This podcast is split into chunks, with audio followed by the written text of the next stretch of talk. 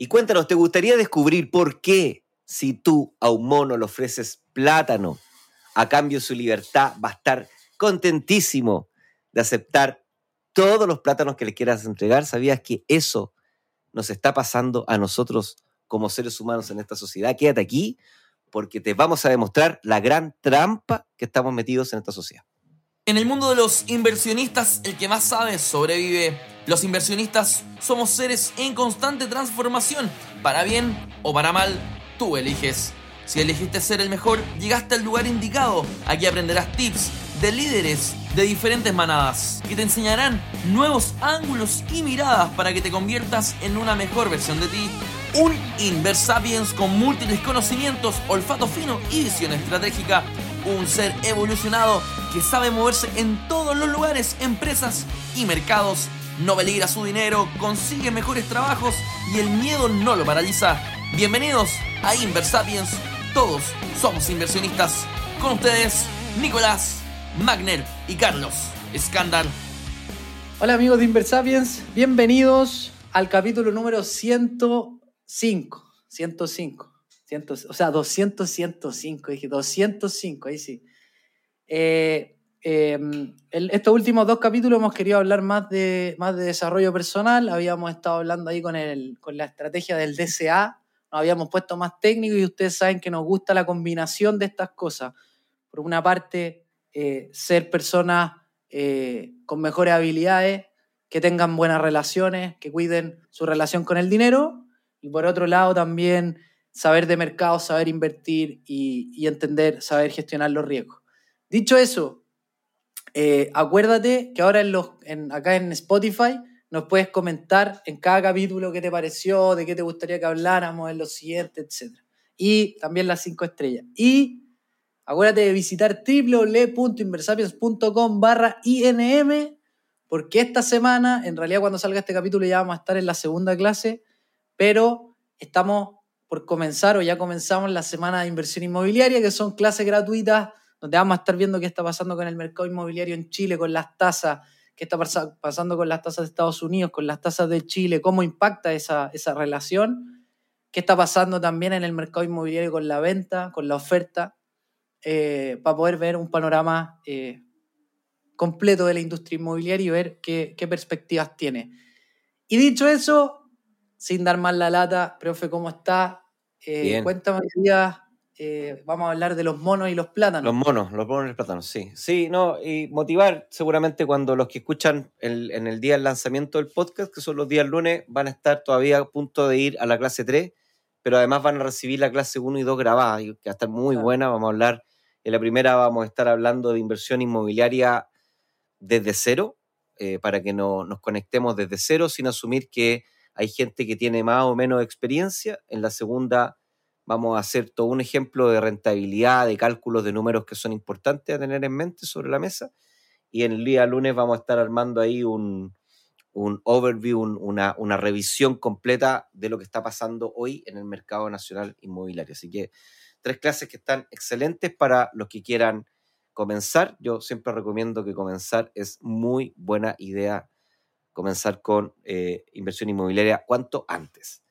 Dicho eso, el episodio de hoy día. Una de las grandes cosas que me motivó con Carlos a armar este, este podcast fue siempre, siempre llegar a lo mismo, ¿cierto? Queremos ser una mejor versión, sabemos cómo hacerlo, pero por alguna razón no lo hacemos. Esto es como la persona que quiere bajar de peso, siempre lo digo, la persona sabe lo que tiene que hacer, pero por alguna razón no lo hace.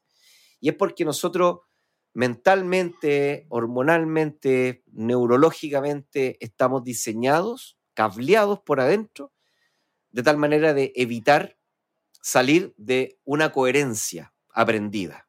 Es decir, durante niños, jóvenes, adolescentes eh, y adultos manejamos una coherencia y esa coherencia nos mantiene tranquilos. Muchas veces nos tiene en una situación un poco en esta sensación como inquieta de que no estamos conformes ni 100% satisfechos con lo que estamos logrando, pero por otro lado decimos, bueno, es lo que tenemos, es lo que nos tocó, para esto soy bueno y nos da un poco de miedo hacer, unos hacer cambios suficientemente grandes y radicales como para poder acercarse a una versión que te mantenga más satisfecho. Entonces, con esa introducción en la mesa, hay una situación que seguramente la han escuchado, pero que vale la pena que la conversemos, que tiene que ver con esto de la educación que todos recibimos, el sistema educacional. Un sistema educacional que se forjó mayoritariamente en plena revolución industrial, en donde se necesitaba capital de trabajo, eh, o sea, perdón, se necesitaba trabajo, perdón, se tenía capital, maquinarias, tierra, pero se necesitaba trabajo. Se necesitaba un tipo de trabajo bastante específico, una persona que fuese capaz de realizar trabajo, eh, tareas repetitivas, eh, una persona que no cuestionase demasiado la orden que se le daba, una persona que estuviese dispuesta a quedarse horas extras si es que había alguna necesidad, ¿cierto? algún buen negocio que requiriese más trabajo todavía para poder producir más. Y se necesitaba sobre todo personas que aspiraran como meta de desarrollo personal el desarrollarse como un mejor trabajador. Escalar en la empresa, eh, prepararse para hacer una mejor versión para la empresa, y finalmente hacer crecer la empresa. Y bueno, y está todo bien, eh, digamos, eh, el punto está en que hoy día el mundo, no hoy día, sino que yo creo que desde la pandemia probablemente o incluso algunos años antes el mundo cambió radicalmente con la tecnología. ¿Y qué tipo de, de, sociedad vivimos ahora? Hoy día vivimos en una sociedad, primero, que es mucho más inestable, más volátil, es más incierta. Se habla, y lo hemos hablado en otros episodios, Carlos, de este concepto buca. ¿ya? B corta o B chica, no, ¿cómo se dice? V. V-U-C-A volátil, incierto, complejo y ambiguo. Y eso ha hecho que muchas empresas tengan que sobrevivir a base de reducir personal, reestructurar empresas, quebrar departamentos o incluso quebrar empresas completas para sobrevivir. Y entonces, esta estabilidad que te ofrecía el mundo laboral, en parte igual pagaba este esfuerzo de ser una mejor versión, no cuestionar mucho, quedarse aunque no te pagaran extra, o incluso si te pagaban extra, quedarse feliz eh, y hipotecar tu tiempo libre y tus sueños o tus ganas de hacer cosas diferentes a cambio de que la empresa, un compromiso, entre comillas, con la empresa para que la empresa le vaya súper bien. Pero ahora es distinto, entonces la pregunta queda ahí en la mesa de decir, bueno, ¿será que esta mentalidad que nos enseñaron en los colegios y que la enseñamos todavía en los colegios y en las universidades, de ser un buen empleado, de ser un buen trabajador, eh, una persona que no cuestiona, una persona que se enorgullece si es que la ascienden incluso por el mismo, eh, por el mismo sueldo, o incluso le suben un poquito el sueldo, pero la cantidad de trabajo le sube al doble, o incluso al triple, las responsabilidades, los problemas, con pocos recursos muchas veces, ¿cierto? Porque las empresas siempre están bien restringidas de recursos, entonces no tienen todos los recursos para hacer su trabajo. Entonces, toda esta cosa al final, ¿vale la pena? O tal vez sea tiempo de cuestionarse y de empezar a dar pequeños pasos para cambiar esa mentalidad de que ser un buen trabajador y vivir de mi trabajo y vivir de mi tiempo y estar sin conciencia, sacrificando todo mi tiempo y por lo tanto la vida, ¿cierto? Porque el tiempo pasa y no se recupera, en una organización que no es mía, eh, ¿vale la pena? Carlos. Nico, yo, yo creo que eh, las personas tenemos diferentes perfiles y eso tenemos que entenderlo, aceptarlo y aceptar el perfil que tenemos.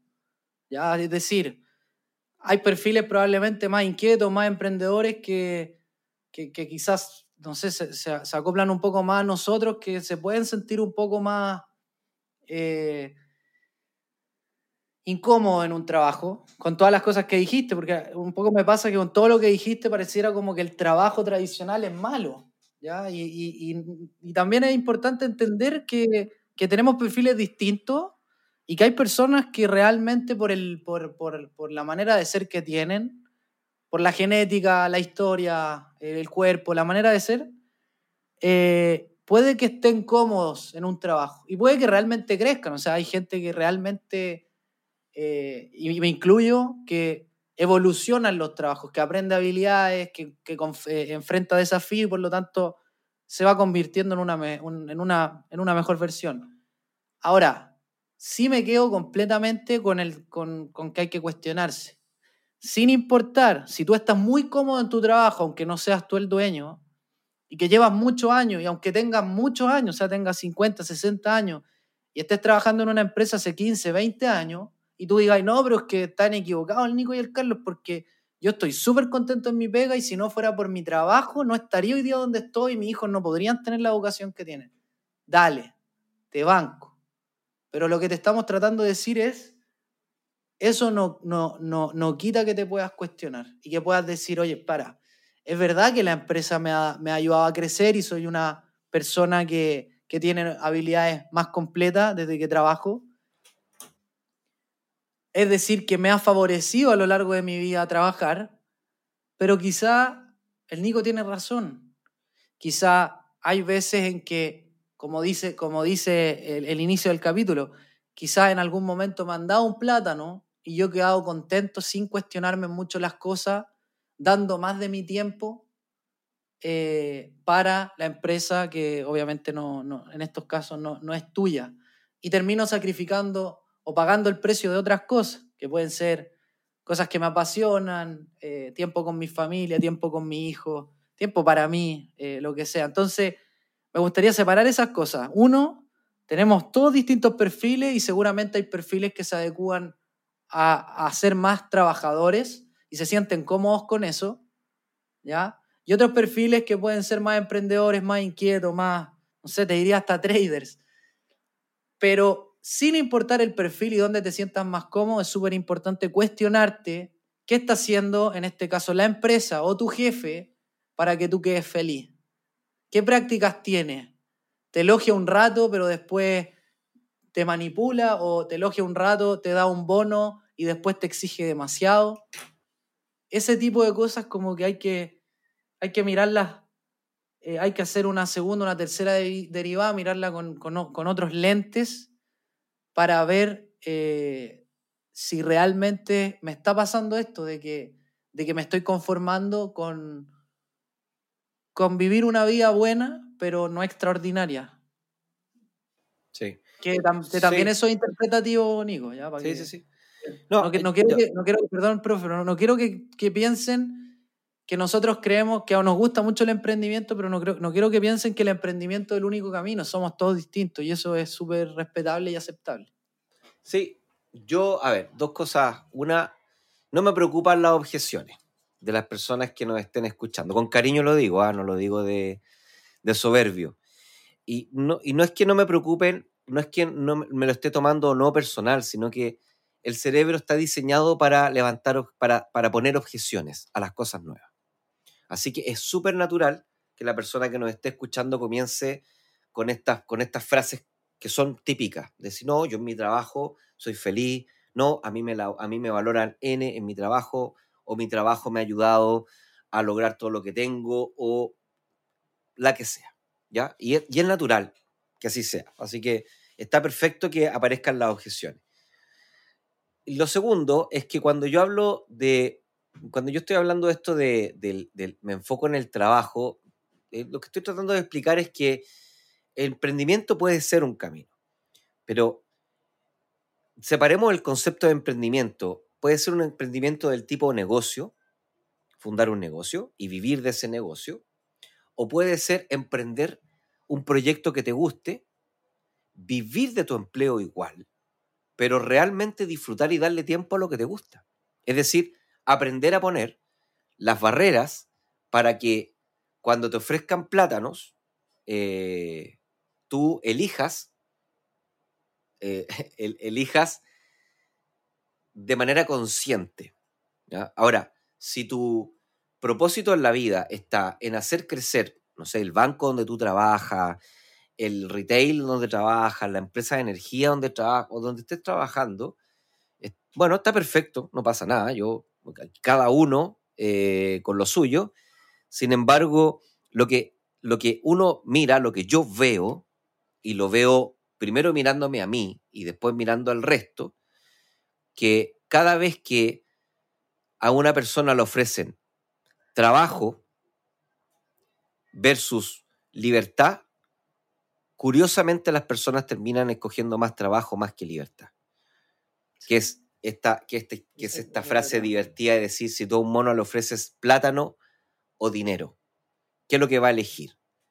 Plátano, porque no sabe que con dinero puede comprarse mucho más plátano después. Entonces, desde esa En este perspectiva... caso, en el, en el ejemplo, el, el dinero sería el tiempo. En este caso, en este caso, cuando tú piensas desde afuera esta situación y dices, mira, estoy viviendo en un mundo que cambió. Me gusta, no me gusta, bueno, está, yo, lamentablemente yo no lo hice cambiar. Así que no soy el... No matan al mensajero. Yo solo le estoy diciendo que el mundo cambió. Las empresas hoy día están cerrando mucho más rápido de lo que hacían eh, hace 10 años atrás. La tecnología está desplazando una cantidad de trabajos monstruoso, pero monstruoso, y eso está pasando en Latinoamérica, y todavía está pasando a tasas a tasas bajas. O sea, se espera que vaya a pasar a tasas mucho más elevadas en el futuro. Entonces, desde esa perspectiva, eh, yo creo que está bien trabajar, eh, pero también creo que está bien tener tiempo para poder desarrollar otros proyectos, que pueden ser proyectos que se moneticen, que en este caso sería un negocio, o pueden ser proyectos como ayudar al, no sé, compartir más con tu familia, hacer un, el, deporte que dejaste practicar, retomar el instrumento que dejaste de, practicar, aprender el idioma que pospusiste, qué sé yo, eh, lo que sea. Nico, a mí me pasa que cuando tú decís la frase de "Cua- yo he visto, y me ha pasado y lo he visto en personas cercanas, colegas, que cuando en las empresas le ofrecen más, le ofrecen libertad o trabajo, es que en realidad no te ofrecen libertad. Te ofrecen trabajo y tú podés decidir si, si, si decís que sí o, o que no. ¿Mm? Decir que, más, decir que no es más libertad, pero en la empresa está súper mal visto que uno no acepte, que no le diga que sí al trabajo. Exacto, po. porque ¿Cachai? ahí Porque- está la manipulación. de hecho, te diría, yo, yo he conocido casos en que, de hecho, si no aceptáis el trabajo, que puede ser un ascenso, puede ser un- una nueva unidad de negocio, puede ser ampliar tu, tu, tu- tu rol. O sea, tú tenés cierto rol y ciertas labores y te dicen, listo, vaya a mantener el cargo, pero te doy, te vamos a dar este rol que es lo mismo, pero con, y, y más pega. Y tenéis que ir a más sucursales, cosas de ese estilo. Pero si tú decís que no, al final lo que piensa como tu jefe o, o los dueños o la combinación de esos dos, de, ese- de esos dos grupos, eh, bueno, este compadre no, no tiene la actitud, no está comprometido, vamos a tener que buscar un reemplazo. Al final, de hecho, yo, yo me atrevería a decir que en los trabajos se interpreta el decirle que no como un sinónimo de que la persona se va a ir o, hay que despedirla en- no mucho tiempo. Sí, eso es correcto. Y entonces la pregunta es, bueno, ¿es ese la empresa la que elegiste para gastar tu vida ahí? Eh, buena. ¿Cachai? Porque claro, buena, o sea, yo lo he vivido, he visto otras, he visto y lo he vivido, eh, que efectivamente te dicen, oye, mira, esta oportunidad es muy buena para ti. A ver, cuéntame más. Sí, mira, el desarrollo, tu carrera profesional, ¿ya? Y entonces, mira, esto im- implica esta cantidad de pega extra y además más responsabilidades. Ah, perfecto, qué bueno. ¿A cambio de qué? A cambio de más dinero, pero no mucho más. Digamos, 10, 15% más. Ok. Eh, y la mayoría de las personas terminan diciendo que sí. La mayoría es por miedo a que si Claro. digo que no me van a echar. Sí. Y otro grupo dice que ya, feliz, porque bueno, es, es más, es, es- es más poder, ¿cierto? Es más influencia. Incluso se cuentan, y esto lo digo con una persona muy cercana, te dicen, es que con esto yo así ya, ya puedo trabajar siete años más y con esto yo ya me puedo retirar y armar mi propia empresa. Claro. Eh, Ahí está el, ahí está el- pero, el- muy pocos, pero claro, pero muy pocos te dicen, no, sabéis que no, porque yo prefiero, o sea, en términos de eficiencia, esto no me va a mover a un lugar distinto financieramente del que estoy. Podría seguir avanzando financieramente haciendo ahorros y viviendo una vida más significativa, es decir, eliminando gastos que en realidad no están contribuyendo a lo que a mí me gusta y teniendo más tiempo para lo que me gusta y estar con las personas que me gustan, porque al final el tiempo se agota y no se va a recuperar. Interrumpo este episodio para contarte una historia a lo menos muy poco divertida. Se trata de un amigo, que su nombre no voy a mencionar, que durante toda su vida vivió pensando que la inversión inmobiliaria no era una buena idea para él y para nadie. Resulta que hace poco acaba de descubrir que ha perdido mucho tiempo esperando para hacer su primera inversión inmobiliaria. Por miedo, por dejarse estar, por opiniones de personas que no lo asesoraron bien, ahora se acerca a sus 35 años y todavía no ha partido. Así que para él y para otras personas vamos a hacer tres clases sin costo para ti en el marco de nuestra semana de inversión inmobiliaria. Sí, acá en Inversapiens, una vez al año, te formamos de forma gratuita. Y esta es la oportunidad de la semana de inversiones inmobiliarias. Tres clases sin costo para ti en donde te vamos a explicar desde lo más general a lo más específico, paso a paso, de manera fácil, sencilla y directa, cómo comenzar a hacer tus primeras inversiones inmobiliarias. Y si ya las tienes, de seguro este contenido te va a ayudar a revisar, diagnosticar y mirar si has tomado las mejores decisiones y si estás a tiempo para tomar aún mejores decisiones de inversión inmobiliaria. Este 29 de noviembre, primero y 4 de diciembre, a las 7 de la tarde, hora Chile, 100% en vivo, vamos a estar con tres clases para ti en la semana de inversión inmobiliaria de inversión. Así que apúntalo en tu agenda y anda a www.inversapiens.com barra INM y suscríbete a la lista especial de esta semana de inversión inmobiliaria. Sin más ni más, te dejo con este episodio. Chao. Sí, sabéis que estaba pensando, estaba pensando en cómo en que podemos categorizar a la empresa.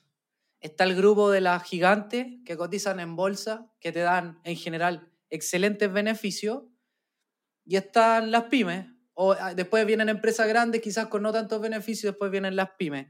Si no me equivoco, el 80 o 90% de las personas trabajan en pymes, no trabajan en, en, la, en el 10% de las empresas más grandes. Ahí, ahí es donde se concentra el, el mercado del trabajo. El tema está en que tenemos que entender, y, esto, y acá me voy a, voy, a, voy a meterle finanza al dinero. O sea, voy a, voy a meterle finanza al capítulo. ¿Ya? sin importar el tamaño de la empresa, la empresa, la, la, fila, la fila más importante en un estado de resultados es la fila de ingresos. ¿Ya? Eh, entonces, ¿qué pasa? En general, en la empresa, cuando te ofrecen estas oportunidades donde te están dando, como dice el profe en el ejemplo, te, están dando plátanos, eh, por un nuevo cargo y, generalmente te ofrecen un así un 5% de aumento en el sueldo. Pero tú lo veías en tiempo y no sé, ¿será que aumentan tus labores, tus responsabilidades un 20, 30, 50%? Y, muchas veces yo, yo trabajé en pyme y está bien, porque aquí iba con el tema del dinero, que yo de repente iba y pedía, ya, listo, pero quiero más lucas, quiero un 30% más. Y, claro, yo no estaba ahí trabajando en una empresa que cotiza en bolsa. Entonces, los recursos son más escasos y cuando los recursos son más escasos, los gerentes van a querer que los trabajadores eh, maximicen, maximicen su, su trabajo tratando de, no, de no subir tanto la línea de costos. ¿Por qué? La línea de costos de remuneraciones, porque de nuevo en el estado de en general las remuneraciones de los empleados corresponden a entre el 50 y el 75% de, de todos los costos de una compañía.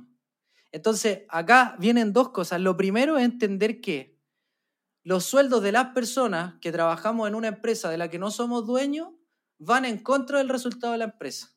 O sea, es una fila que resta el resultado. ¿ya? Y eso hay que entenderlo, por muy camiseteados que estemos y que amemos nuestra empresa, nosotros, nuestro sueldo, en la línea de resultados es negativa, ¿ya? Y a la hora de los que hubo, eh, si a la empresa le va mal, eh, nos van a sacar. Eso es lo primero para que entendamos que hay que ser conscientes em, de que la empresa, por mucho que la queramos, va a tomar las decisiones en función del resultado. Lo segundo es entender que, sobre todo en las pymes, donde se concentra la mayor parte del mercado laboral, cuando nos ofrecen un nuevo cargo, en general tampoco es que tengan demasiadas, demasiado dinero para ofrecernos, entonces nos van a, nos van a dar este dulce eh, nos van, a, nos van a ofrecer este rol, este cargo nuevo, pero en general nunca viene acompañado el esfuerzo adicional de horas hombre con el esfuerzo en dinero. Muchas veces porque, porque no está tampoco, ¿ya? Porque generalmente también estos cambios son para generar ingresos futuros. Pero el problema es que si te va bien y tú generas ingresos futuros y tú ya acordaste en el pasado cuánto te iban a pagar, entonces tampoco te van a subir los sueldos. Estoy hablando de, de harta generalidad, obviamente que hay casos distinto a los que estamos hablando, ¿ya? Y lo otro, y con esto termino, es que estos premios son peligrosos y yo te diría que son incluso más peligrosos en las empresas grandes que cotizan en bolsa. Porque cuando, por, último, cuando tú estás, yo lo, yo lo viví, yo también, y lo, y lo vi en amigos, que trabajábamos en empresas que no, no eran tan grandes, nos daban un cargo más importante, un rol más relevante, responsabilidades más altas, no, no, con, la, no con, el mismo, con el mismo esfuerzo, esfuerzo en ingreso, y resultaba un poco más fácil verlo y decir, oye, la pega que estoy haciendo no es acorde al, al dinero. Pero cuando tú estás en una empresa que cotiza en bolsa, donde sí se pueden hacer esfuerzos acorde al tiempo, es complicado, porque te da mucha seguridad te sientes muy tranquilo. Y eso puede ser un arma de doble filo, ¿ya? Entonces, eh, ser consciente de que somos una línea negativa en el estado de resultados. Y tercero, entender que muchas veces esos premios eh, que, que, nos dan con un ascenso, con un bono, con un beneficios que tenga la empresa, muchas veces son una atadura a que realmente vivamos la vida que queremos vivir y que nos mantengamos en este juego de que, de que seguimos eligiendo los plátanos. Claro, es un juego que yo lo denomino capturar excedentes. ¿Qué significa capturar excedentes? Cuando tú estás en un trabajo y te ofrecen un nuevo proyecto, ese nuevo proyecto viene acompañado de una línea de inversiones, o sea, la empresa tiene que invertir para poder desarrollar ese nuevo proyecto y viene acompañado de dos líneas que ya las mencionaba Carlos ingresos futuros y gastos futuros. Entonces, para que la empresa lo haga, si la empresa te está ofreciendo esto, ya la empresa ya hizo el cálculo.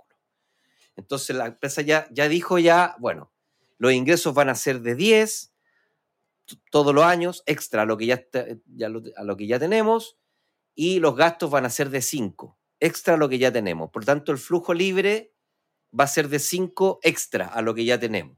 Y eso tiene que compensar el esfuerzo de inversión que está haciendo la empresa para realizar ese, ese, digamos, nuevo proyecto.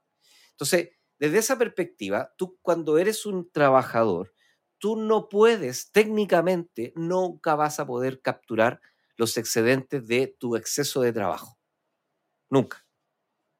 O sea, nunca un exceso de trabajo va a venir acompañado con un, con un ingreso, eh, con un ingreso justo justo desde la perspectiva financiera, ¿ah? no estoy ahí yéndome en la volada, decide, no, no, porque es lógico que la empresa tiene que capturar el excedente para financiar la operación, eh, digamos su inversión inicial.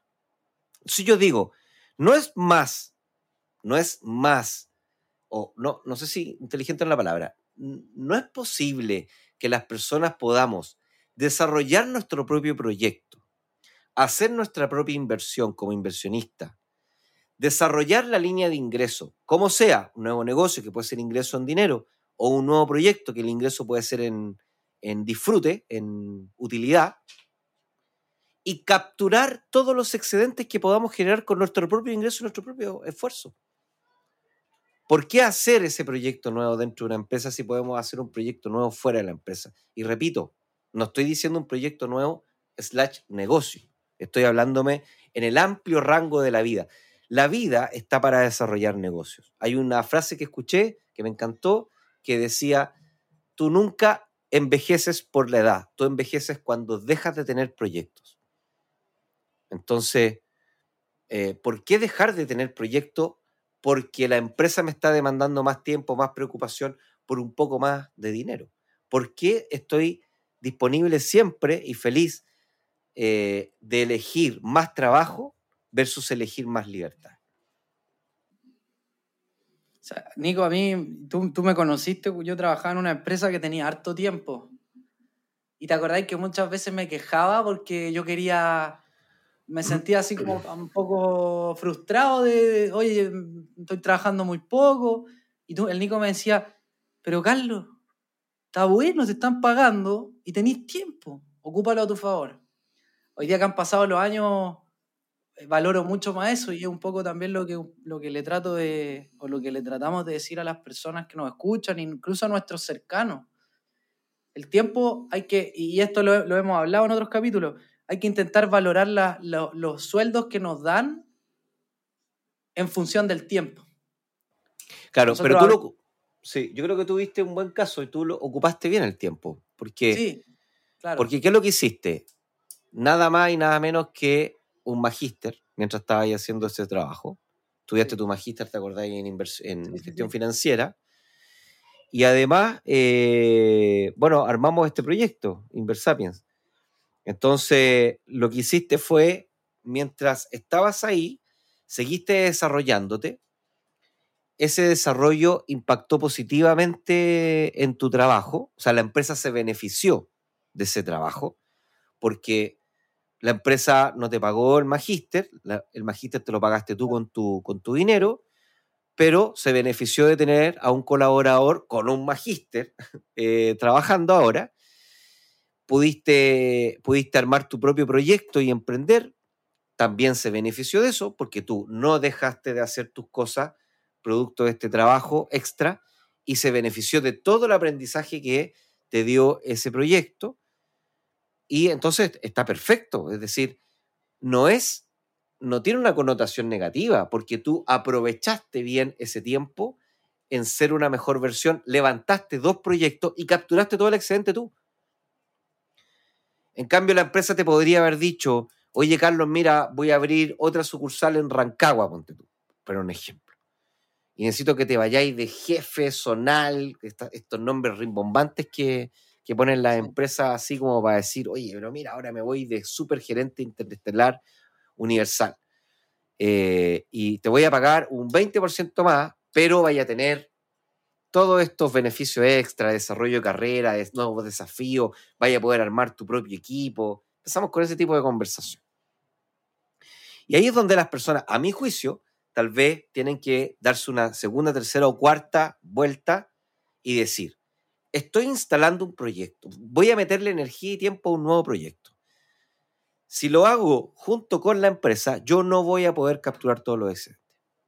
Técnicamente es así, ya porque la empresa se va a encargar de sacar su excedente para su accionista y para recuperar la inversión del nuevo proyecto.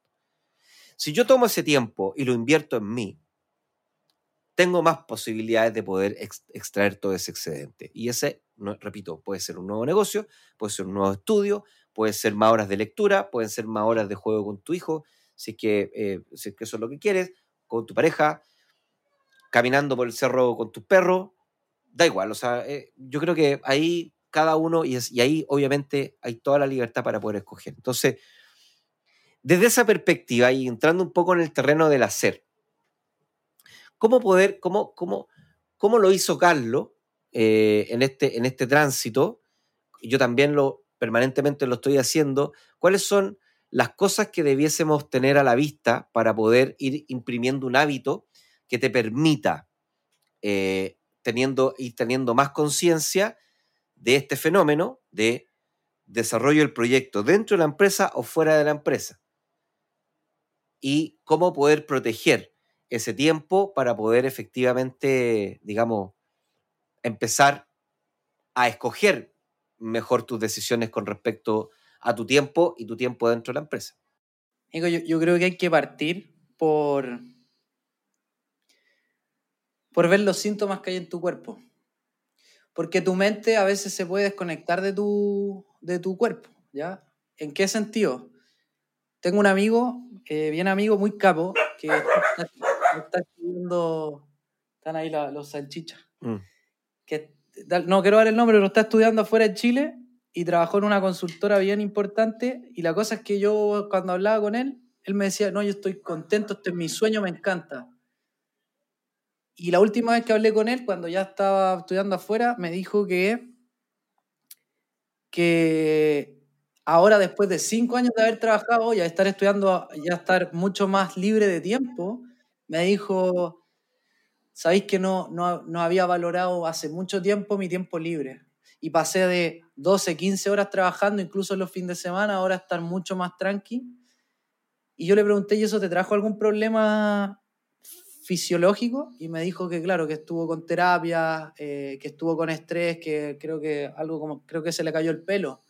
Entonces, súper importante, porque tú podías estar súper contento de tu mente, así como, no, estoy, estoy bien, estoy, me encanta esto, me encanta esto, pero tu cuerpo te puede estar diciendo otra cosa. Entonces, súper importante escuchar y ver esos, esos, esos síntomas que te digan, oye, no estaréis quizás muy estresado, quizás estáis dando por hecho o aceptando un camino que te impusieron o que aprendiste de que eras cabro chico en tu familia, pero que no, te ha- que no te está haciendo bien y no lo quieres ver, no lo quieres aceptar. Eso es lo primero, porque eso también te puede dar una, eh, una puerta de entrada a, a un cambio de mentalidad y un cambio de, de- de- de tomar decisiones en el futuro que ahora sí estén más en función de, la libertad que del trabajo. Porque ahora cuando hablé con mi amigo, me dijo, cuando vuelva a trabajar, ya no me voy a ganar los premios que me ganaba antes, no me voy a ganar los bonos que me ganaba antes porque no me interesa. Porque esta es la vida que, quiero vivir ahora.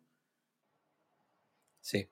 Sí, yo creo que es, es, verdad, el cuerpo, bueno, de todas maneras, y en todo, y en todo orden de cosas, si tú estás jugando a la pelota y te, y te empieza a doler, no sé, una pierna, ¿cierto? El gemelo, eh, el cuerpo te está avisando que si seguís ahí y lo seguís forzando, eh, tenéis peligro de lesión. Y si te lesionáis, puede ser una lesión leve, que igual te va a dejar afuera varios partidos futuros, o puede ser una eh, lesión mucho más severa que incluso te puede dejar, eh, puede terminar la carrera de futbolista. Esto es muy parecido, si bien es cierto, nosotros no trabajamos, o la gran mayoría de los trabajos hoy día no son con el cuerpo, ¿ah? no, no son con fuerza del cuerpo, son más eh, mentales, son más, digamos, con más intelectuales. Eh, aún así, los niveles de estrés desatendidos, ¿cierto? Niveles de estrés que están por sobre el estrés, el estrés positivo que te permite levantarte todos los días, buscar soluciones, resolver problemas, que está perfecto. Cuando se te empieza a ir al otro lado, eh, ese estrés evidentemente se, somatiza y el cuerpo te avisa. Entonces, escuchar el cuerpo está súper bien. ¿Y escucharlo en función de qué? Yo creo que la gran pregunta que hay que hacerse ahí es, bueno, ¿para qué hago lo que hago? Que es lo que siempre hemos hablado, tu propósito, el ikigai.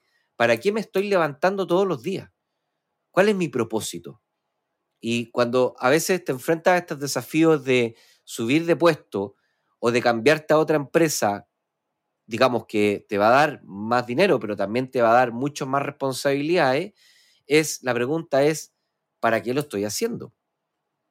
Eh, porque muchas veces nuevamente nos encontramos con respuestas del tipo, es que el salario de ahora no me alcanza.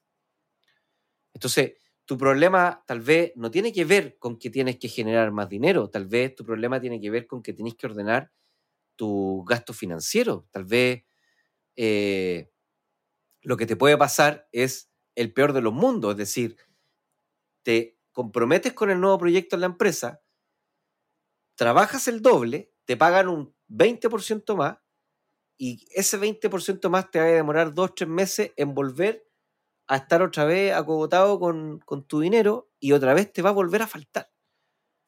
Pero ya no te, van a, ya no te va a quedar más tiempo adelante para seguir aumentando ese, esa cantidad de dinero para, entre comillas, comenzar a ordenarte. Entonces, ¿por qué no mejor tomar toda esa energía que te va a, eh, te va a exigir ese nuevo trabajo o ese nuevo puesto y volcarlo en armar un, un tipo de vida que te permita reconocer que es importante para ti, eliminar gastos que son innecesarios, reducir eh, tal vez algunos patrones de vida, algunos estándares de vida que no son necesarios. Siempre hablando de lo que no es necesario para ti. No tienes por qué sufrir. Eh, pero, ¿por qué no tomar ese tiempo para estudiar, para formarte, para retomar lo que te gustaba o lo que sea? Porque a veces más plata no, no es, o sea, la gran mayoría de las veces, si estáis desordenados financieramente, más plata incluso puede ser peor. Entonces, creo que cuando tú escuchas tu cuerpo, cuando el cuerpo se rompe, eh, por, por o ese motivo, es una buena instancia, como, para, como dijo tu amigo Carlos, es una buena instancia para volver a la conciencia y decir, bueno, a ver, cuál es el estilo de vida que quiero vivir, qué es lo fundamental, qué es lo que me importa, qué es lo que no me importa y a qué tengo que empezar a decirle que no. Para que esto se vaya ordenando y definitivamente yo esté más relajado también diciendo que no a los proyectos que me están ofreciendo. De hecho, Nico, me voy a arriesgar. Voy a, tomar una, voy a dar una sugerencia arriesgada, no, no tan a mi estilo, pero que creo que puede servir. Si hiciste el diagnóstico y te das cuenta que en realidad, por muy, por muy bacán que sea la empresa, tu cuerpo no está bien, te está dando señales, si le hiciste caso al profe y te diste cuenta que tu propósito no está tan alineado a la empresa, entonces un consejo que te doy, y que no sé si está alineado con lo que venía, profe, de lo, de, con acciones concretas, pero esto para mí es una acción concreta, la siguiente vez que te den a elegir entre trabajo y libertad, elige libertad. ¿Por qué? Porque claramente, probablemente, en el peor caso te van a despedir. Pero si te despiden, te tienen que pagar el finiquito. Y si sabes que te van a despedir, tú cada vez vas a cumple tu trabajo, pero vas a tener, ya vas a tener en tu mentalidad esta idea de listo. Cada vez le voy a dedicar más tiempo a mis cosas, a mi propósito, a mis sueños, a mis pasiones, y vaya a ir de a poquito soltando el trabajo. Eh, si, te despiden, que también esos procesos se demoran, dependiendo de la empresa, pero en muchos casos se demoran, te van a pagar un finiquito.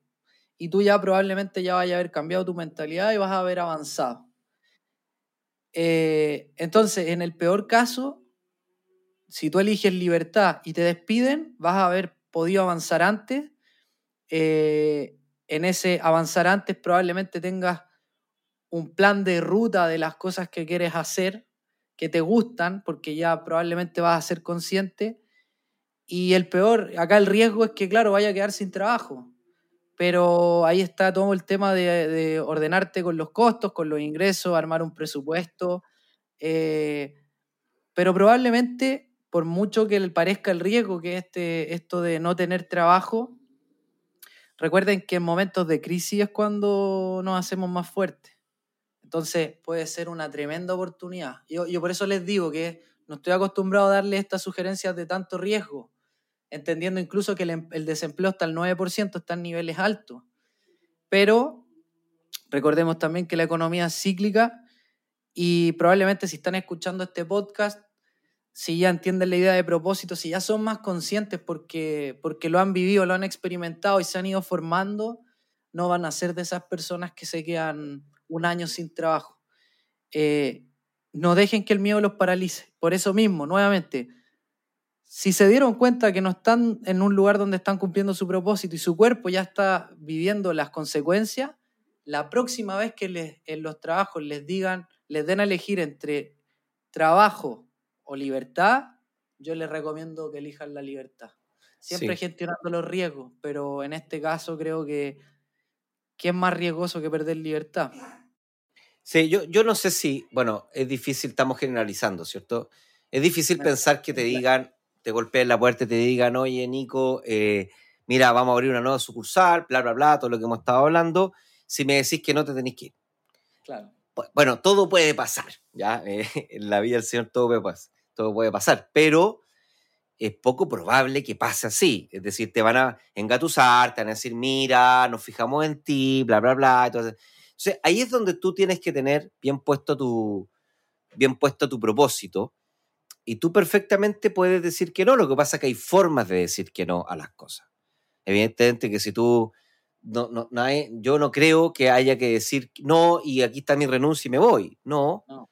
Pero tú puedes decir no. no, eh, en este momento estoy pasando por, por una etapa familiar en donde necesito tiempo y dedicación eh, o estoy aprovechando todos los aprendizajes que, que logré para desarrollar el trabajo que estoy desarrollando, eh, estoy comprometido con mi equipo y en este momento dejarlo, dejarlo aparte creo que no es la mejor decisión. O sea, hay varias formas de decir que no.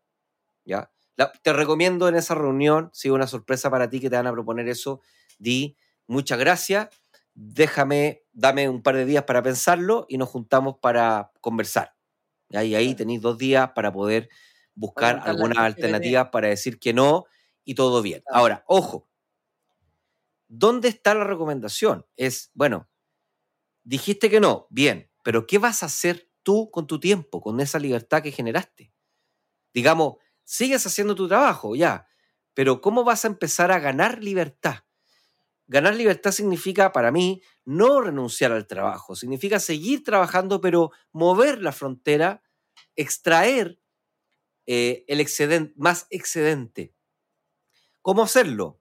Bueno, probablemente podrías organizarte para ver si tu trabajo lo permite, en vez de llegar a las 8, llegar a las 9, salir de tu casa a la misma hora y en vez de ir al trabajo, pasar, pasar a un lugar en donde te puedas servir tal vez un café y poder trabajar en un proyecto que hoy día te tiene entusiasmado. O la hora de almuerzo, en vez de salir a almorzar con los colegas, tomarte esa hora, esa hora y media o, la que te puedas tomar para trabajar en un proyecto para ti, que puede ser nuevamente un negocio o puede ser un hobby o puede ser lo que te guste. O en vez de salir a las, a las 6, salir a las 5, salir a las 4 y media, hacer tu trabajo más rápido, ser más eficiente y etcétera. O sea, hay varias formas para poder empezar a reducir la cantidad de trabajo que estás gastando en tu trabajo para generar el ingreso que estás generando, obviamente sin comprometer tu responsabilidad, cumpliendo con tu objetivo, pero ganándole libertad al sistema. Y eso poco a poco, cuando se vaya acumulando en los primeros meses, tal vez no van a haber grandes resultados de ese esfuerzo, pero en el primer año, si lo haces de forma dedicada, te aseguro que vas a poder tener proyectos que sean lo suficientemente grandes, atractivos e incluso rentables para el día de mañana cambiarte de trabajo tu propio negocio, si es que tu proyecto es un nuevo negocio. Sí, yo, yo en, en esa misma línea. eh, pero incluso, Nico, suponiendo que la respuesta al nuevo proyecto eh, es la peor respuesta que voy a dar, o la mejor respuesta que voy a dar, la, la peor respuesta sería como, no, sabéis que escuché así, eh, imagínate muy un ambiente así como que te ponís nervioso porque escuchaste este capítulo y decís, no, no, no, jefe, usted me quiere, el profe Magner me dijo que usted me quiere quitar libertad y quiere que yo sea un, un trabajador. Entonces, esa sería la peor respuesta. La mejor respuesta quizás sería algo como lo que dijiste tú. Sin importar eso, te puede tocar al frente un jefe, un jefe poco empático que interpretó otra cosa y que dice, oye, si este compadre no acepta o esta comadre no acepta, en el, en el poco tiempo hay que despedirlo o despedirla. Y en ese caso, como tú dijiste, Nico, te estáis salvando antes de trabajar en una empresa que no tiene valores, principios, nada. Así que en el peor escenario que te despidan, buenísimo.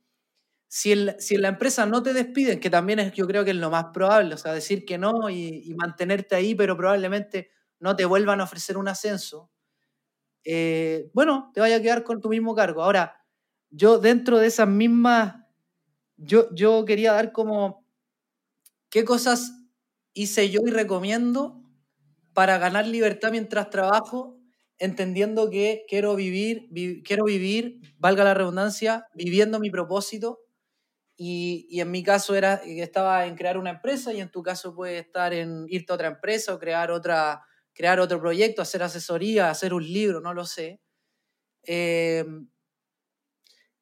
te voy a dar recomendaciones para ganar libertad, pero son recomendaciones que, eh, que pueden ser medias crudas. ¿ya? Dale, yo también tengo tres crudas. Crudas dale con la empresa, Sí, no sí, sí. crudas contigo, crudas con la empresa. La primera es entender que somos todos seres de interpretativos. Los seres humanos somos interpretativos. Entonces, no es lo que haces, es lo que interpretas de lo que haces. ¿Ya? A, mí me, pasó que yo tuve un colega que trabajaba re poco, pero él se juntaba todas las mañanas con el jefe y al final eh, el jefe interpretaba que él hacía, imagínate, el, el jefe interpretaba que, el, que, que, este compadre hacía más pega que yo. Y yo me di cuenta al final, ¿cachai? Entonces, recordemos eso, que, que somos seres interpretativos, no es lo que haces, es lo que interpretas con lo que haces. Entonces, de repente no juntarte con tu jefe todos los días ni andar llamándolo por, teléfono, pero con, un, con que le pidáis una reunión a la semana, eh, podéis mostrar como que estáis súper comprometidos. La segunda es que no trates de ganarte los premios, no trates de ganarte los bonos, trata de estar en el promedio. Incluso te diría del promedio para abajo. O del promedio, ya, para no ser pero no, pero porque en general en las pegas, para ganarte bonos, ganarte de premios y ganarte reconocimientos, tenéis que ser del, del, del, top 10%. Y eso requiere más tiempo, requiere más coordinación con otro equipo, requiere más tiempo, requiere mucho más trabajo. Yo te diría que si quieres ganar libertad, sé del promedio del promedio, ¿ya? Entonces, sé del promedio, haz que las personas que importen interpreten que tú así la pega y que la haces bien Em, y eh, eso se puede hacer a través de una reunión semanal, un llamado al día, con los avances, ¿ya? Y lo otro también es trata de que tu, de que tu trabajo, más que tiempo, sea, eh, tenga impacto en los resultados. O sea, da lo mismo si trabajáis 15 horas o, o 4, pero si en esas 4 horas lograste un resultado importante, no le digáis a nadie que lo terminaste en cuatro. sigue aprovechándote de eso. Trata de hacer tu pega. Yo, yo hice mucho eso. Yo terminaba mis pegas rápido. No le, no le contaba a todo el mundo que las terminaba rápido y me ponía a trabajar en otras cosas.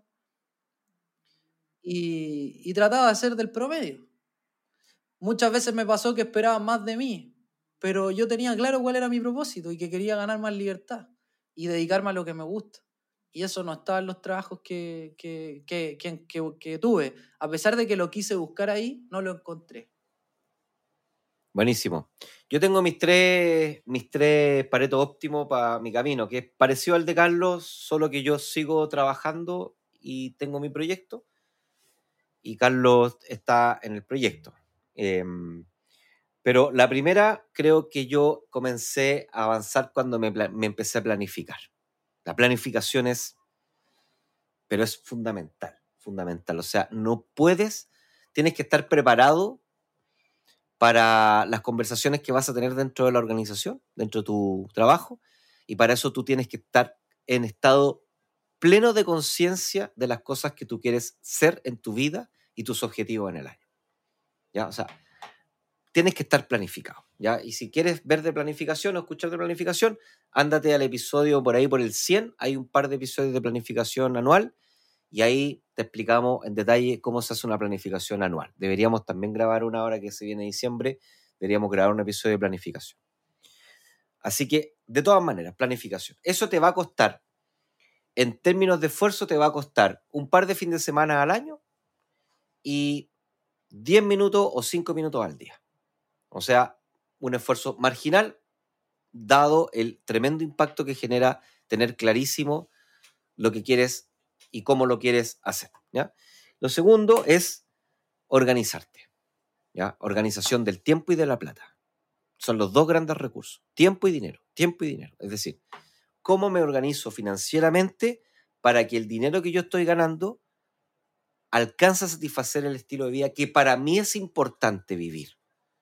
Y eso de todas maneras debiese, porque todos somos ineficientes en algún grado, de todas maneras va a empezar a eliminar algunas cosas que te gustan tal vez un poquito, pero que al final si las eliminas, las eliminas no son, eh, no es tan terrible. Y te vas quedando con lo que realmente es importante y vas a ver cómo tu dinero empieza a notarse y empieza a bajarte esa necesidad de tener que estar escalando, aceptando más trabajo, más trabajo, con la trampa mental de que, ah, que si gano más dinero mis problemas financieros van a desaparecer. No van a desaparecer tus problemas financieros con más dinero. Los problemas financieros no desaparecen con más dinero. Curiosamente, desaparecen con menos dinero. Desaparecen cuando estamos en crisis, cuando estamos obligados, tenemos que cortar y nos damos cuenta que cortamos y no pasa nada. Y ahí nos damos cuenta, ah, realmente no pasa nada. Te lo digo yo, que, no sé, gastaba no sé cuánta plata en, en, ropa y después, y hoy día, lo único que tengo son poleras negras. Y me da igual. Y no ha pasado nada. Nadie me trata peor, ni me trata mejor, ni me deja hablar, o me empieza a hablar, o nada. Pasa nada haciendo con poleras negras. Vale. Organización del dinero, pero también organización del tiempo. Y aquí es donde yo te decía, organización del tiempo, ¿qué significa? Te levantas hoy día a las 7, trata de levantarte media hora antes. Eh, te acuestas, no sé, a las 10, trata de acostarte media hora después. Y ocupa mejor tu tiempo, organízate mejor. Selecciona en qué vas a gastar el tiempo. O sea, hay estudios que están hablando de 4 o 5 horas promedio en redes sociales. Eh, entonces, eh, hay gente que, no sé, revisa el correo electrónico 97 veces al día. Eh, y hay un montón de cosas que se pueden eliminar y no va a pasar nada. Así que organización de tiempo es fundamental también. Eso por el lado de la organización. Y esto es una tarea que se aprende, hay ¿eh? una capacidad que se va trabajando en el tiempo y la vas, la vas entrenando y te va funcionando. Y la tercera, y creo que es la que tiene más impacto de las, dos, de las dos que dije, de las tres que voy a decir, es trata a la gente como adulto. Trata a la gente como adulto. Di que no. Cosa de ellos. No, pero es que pucha, es que, bueno, usted es adulto. Resuelva sus problemas. ¿No le gustó lo que le diga? No. Bueno, entonces páguese un psicólogo eh, o hágase un coaching o vea qué le está pasando con lo que yo le digo. Yo lo único que le estoy diciendo es que no. ¿Por qué digo eso? Porque hay mucha gente que le va a robar el tiempo en la oficina. Colegas que quieren que le contesten los, correos en cinco minutos y que te, escriben dos, tres, cuatro correos. Si no le contestaste en la mañana, te escriben un correo en la tarde para decirte que te escribieron en la mañana. O sea, ¿qué es eso? Gente que quiere hacer reuniones todos los días. ¿Qué es eso? Y así puedo inaugurar una lista gigantesca de súper buenas intenciones de la gente, pero que dependen de tu tiempo. Diles que no. Yo les digo, yo les digo a mis estudiantes, y de verdad, y lo confieso, yo les digo, mira, yo a ustedes no les voy a contestar los correos. No contesto correos. Y me dicen, pero profe, ¿por qué esto, que lo otro? Es que, mira, para eso tenemos la clase. Si no somos capaces de organizarnos con el tiempo que tenemos, entonces estamos haciendo algo mal. Porque yo soy adulto y ustedes son adultos. Entonces, si usted tiene dudas, tiene la clase para responder sus dudas. Yo se las voy a responder todas. Pero ¿por qué yo le tengo que además estar respondiendo? Te mandan correos, antes, Carlos, antes me mandaba correos preguntándome si al otro día había clase, si en el día de clase había clase, o si la clase era la hora que era la clase. Ese tipo de correos tenía que contestar. ¿Cuándo empecé? Cuando empecé a tratar a la gente de adulto. Y si yo les decía que no, y a la persona le molestaba, no le gustaba, me criticaba o lo que fuera, bueno, ya no tenía nada más que hacer porque su problema era que le faltaba madurar un poquito, caerse el árbol y, eh, y, digamos, y aceptar, así como yo también acepto cuando le pido algo a alguien y alguien me dice que no. Entonces... así es como el profe siguiendo la línea con el capítulo anterior, que estaba el, el, arquetipo enemigo, así es como el se, gana enemigo.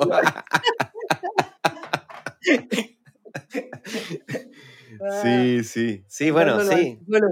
Sí, exactamente. No, no les digo así. Jamás le diría así a alguien, pero, pero digo que no nomás. Y me dicen, oye, pero es que te mando un correo en la mañana, sí, le digo yo, yo abro los correos dos veces a la semana. O sea, si es que es sumamente, a ver, si es sumamente urgente lo que me estáis pidiendo, es, porque primero tú hiciste mal la pega y no me lo pediste antes.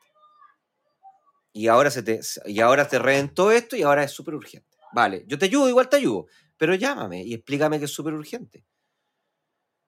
Pero, pero no, yo no voy a estar corre- respondiendo los correos así de forma automática. ¿Qué pasa? ¿No? Oye, la humanidad es la humanidad sin el correo electrónico. Fuimos humanidad y desarrollamos nuestra capacidad de ser humanidad sin un correo electrónico, así que podemos seguir desarrollándonos también sin un correo electrónico. Bueno, en fin, eso es buena idea. Carlos, me gustaron las ideas. Decir, oye, ¿sabéis qué? Haz tu pega y no andes buscando validación externa. Claro, Siéntete eso. orgulloso de hacer tu pega, aunque sea del promedio, tú feliz, porque ese tiempo que vas a ganar los vas a dedicar a cosas que te gustan y te encantan. Bacán. Me gusta eso de, de ¿cómo se llama? Señalizar. Está genial. Si te pasa de repente que tienes buenos logros, hay mucha gente que logra muy buenos logros y se queda callado. Y hay un dicho que dice, la diferencia entre la gallina y la pata es que los dos ponen huevo, pero la gallina cacarea. Así que vaya y hágalo, no sea tampoco, no, no, se, no se exceda, pero Claro, es bueno claro. comunicar un correo electrónico copiado a todos los jefes informando un logro una vez al mes, está perfecto. Listo. Lo encuentro eficiente, ordenadito, pulcro, elegante, súper bien. Un correo electrónico dando las gracias. Muchas gracias por confiar en mi equipo, hemos logrado esto, esto, listo. Ahí está. Con eso es suficiente. Creo, a mí, a mí, a mi juicio. Y haga trabajos con impacto y deje de hacer cosas que no le pegan a la línea de arriba.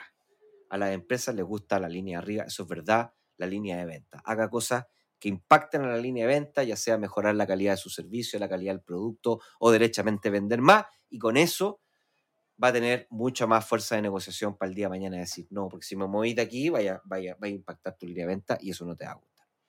Eso sumado con lo mío, ahí tiene un pack de seis herramientas para comenzar a decir que no a los plátanos y decirle que sí a su propio dinero. Eso, Carlos. Usted se despide. No, estuvo bueno. Eh, solo un disclaimer que, mm, Claro, que no, no es nuestra responsabilidad si lo despiden. claro, Por esa, si se va, si se va haciendo enemigo en el camino, culpa del Claro, profe. Eh, no, no, no, que, que obviamente estas cosas, todos somos un mundo y todas las empresas son un mundo. Entonces, hoy tratamos de generalizar, pero ustedes, confiamos en ustedes que tienen la suficientemente conciencia eh, y capacidad de llevarlo a su, a su caso personal. ¿ya? Todo, estos, eh, todo esto que les decimos es en función de ganar libertad, ganar tiempo y poder hacer más de las cosas que les gustan. ¿ya? Eh, ahí el trabajo de ustedes es poder llevarlo a la práctica. Eso.